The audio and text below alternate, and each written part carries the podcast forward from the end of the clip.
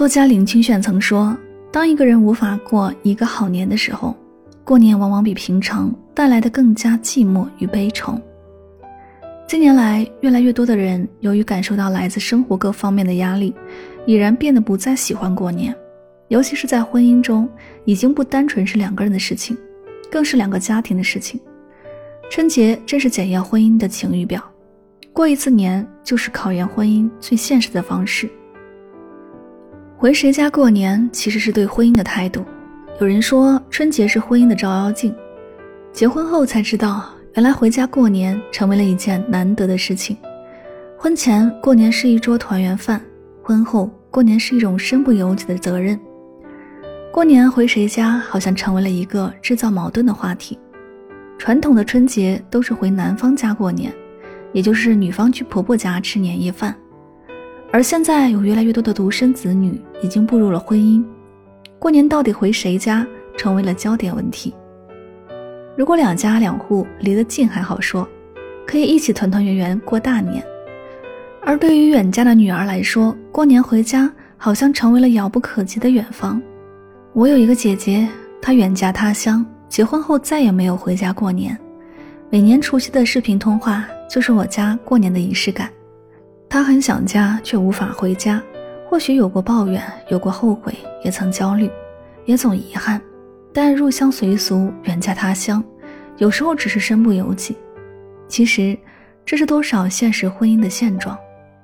原本是团圆之年，是值得开心的节日，但有很多人有家不能回，只有思念，也唯有思念。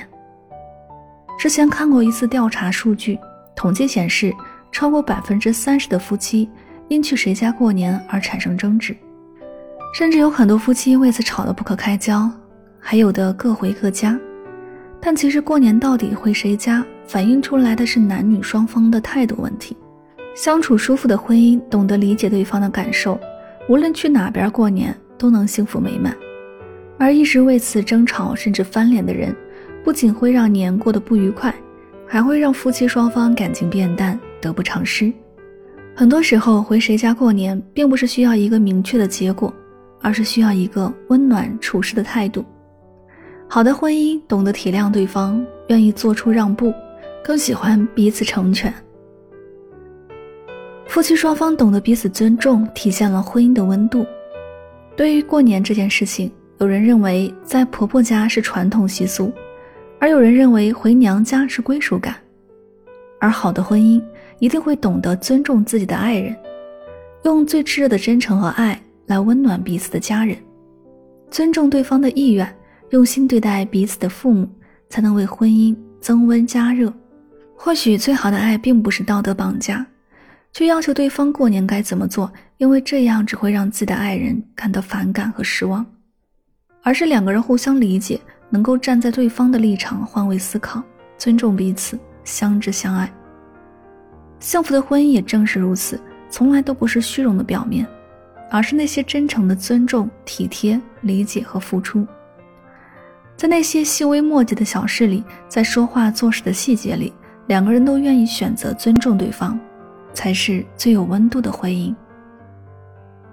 有句话说：“相爱是艺术，相处是技术。”美满的婚姻在朝夕相处中，相互尊重、相互理解，有商有量，皆大欢喜。不幸的婚姻在鸡毛蒜皮里斤斤计较，彼此争执，各不退步，徒增烦恼。想要幸福美满的婚姻，就要把尊重融入到朝朝暮暮的相处之中。在过年这件事上，要尊重对方的真实感受，相互尊重，用心对待。夫妻双方用一颗真诚的心对待彼此的家人，保持有温度的婚姻，过一个更有温度的新年。一个人爱不爱你，过个年就知道了。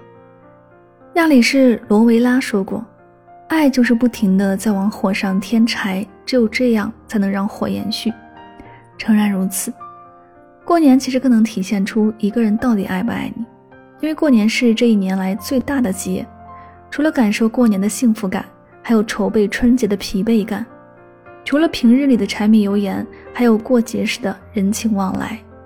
比如年礼、喝酒、聚会等等，而面对这些问题，无论怎么做都难以面面俱到，夫妻双方更容易产生矛盾和隔阂。